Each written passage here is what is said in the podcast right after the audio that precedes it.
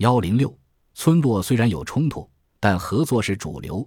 十九世纪以前的乡村社会是什么样子的？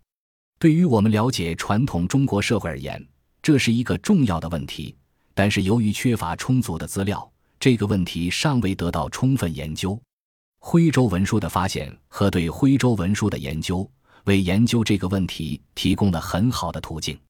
熊远报的这本最近出版的著作，就是这一领域研究最新进展的良好范例。这部专著的研究是建立在丰富而众多的资料基础上的。这些资料包括村落地图、日记、文集、家庭和店铺的收支账、家产登记簿、书信、社团规约、合约、族谱、纳税记录、诉讼档案、关于宗教典礼和仪式的卷宗、地方公共事务的档案等。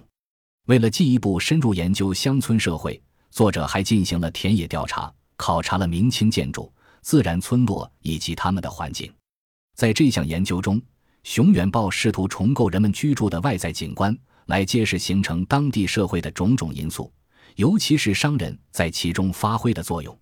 他也强调社会关系网络，从这里，他试图理解各种群体和社会组织的形态，以此来观察乡村社会的特征和行为，最终弄清清代徽州的社会秩序。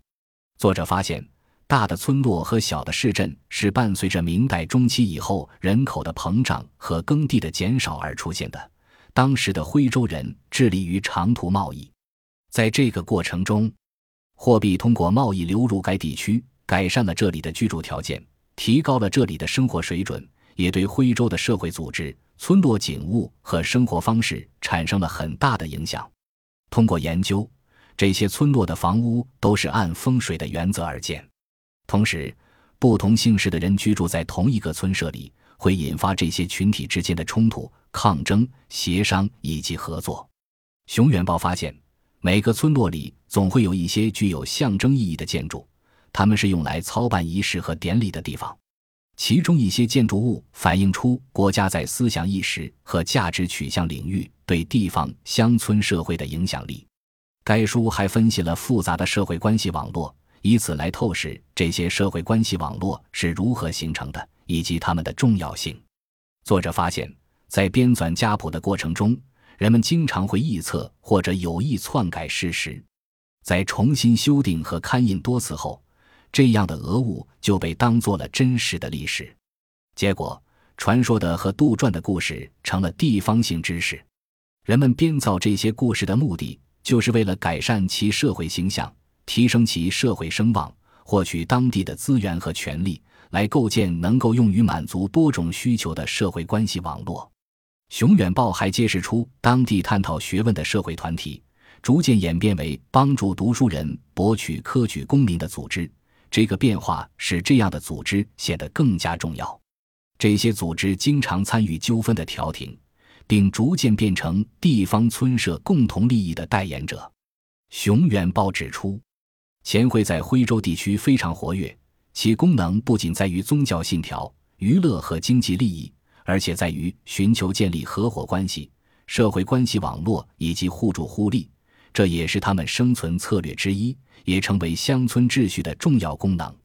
该书还考察了村落之间和村落内部的纠纷。根据詹元乡魏斋日记所记载的康熙年间徽州府婺源县庆元村发生的具体事例。熊远豹发现，在所有的纠纷中，属于村落内部者占百分之五十，而村落之间者占百分之四十。提诉到地方官府的事件约为总事件的三分之一。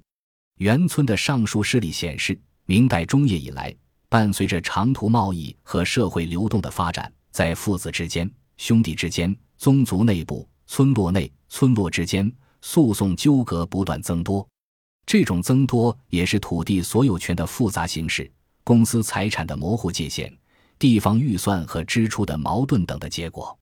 就宗族在处理事务方面的作用而言，他们避免了介入宗族成员之间的纠纷。只要这些纠纷没有涉及不孝、通奸、屡教不改的违法事件，就不会被投诉到宗族组织。乡约文会作为乡村社会的公众代表，参与到村落之间纠纷的调解。以及类似冲突的解决，作者认为，教官不仅帮助地方官员处理这些纠纷或诉讼，而且独立解决当地读书人的此类事件。这些纠纷和诉讼主要是由教官们的调解而处理完结的。通过研究婺源县的案例，作者分析发生在这个县内部的纠纷。在这个案例中，县衙里的一些胥吏勾结县城里的某些商人，打着保护县城风水的幌子。提议在雾河上进行一个水坝建设项目，他们可以借此机会控制运输业，并垄断本地与江西、广东的贸易。这项工程引发他们与依赖物河作为运输通道的另一些商人的冲突。作者把这场冲突放在处于中心地位的商人与处于边缘地位的商人之间如何争夺利益的背景之下来考察。县城里的商人有更多的机会获得官府的支持。并利用那些处在底层的商人。熊元豹认为，此类冲突是城乡矛盾的反映。这项研究是基于极其出色的调研考察之上的。虽说对徽州的研究已有大量成果出版，但这部著作却是独特的，因为它仔细研究了这个复杂的社会关系网中多种多样的关系。当关于乡村社会的现存研究关注保甲制度、地主和农民的关系、农业。自然经济等的时候，村落应该受到历史学家的足够重视，而且绝大部分相关成果都出自人类学家之手。这部带有历史学关怀的专著，提供了关于徽州地区前现代乡村社会更为深入的认识。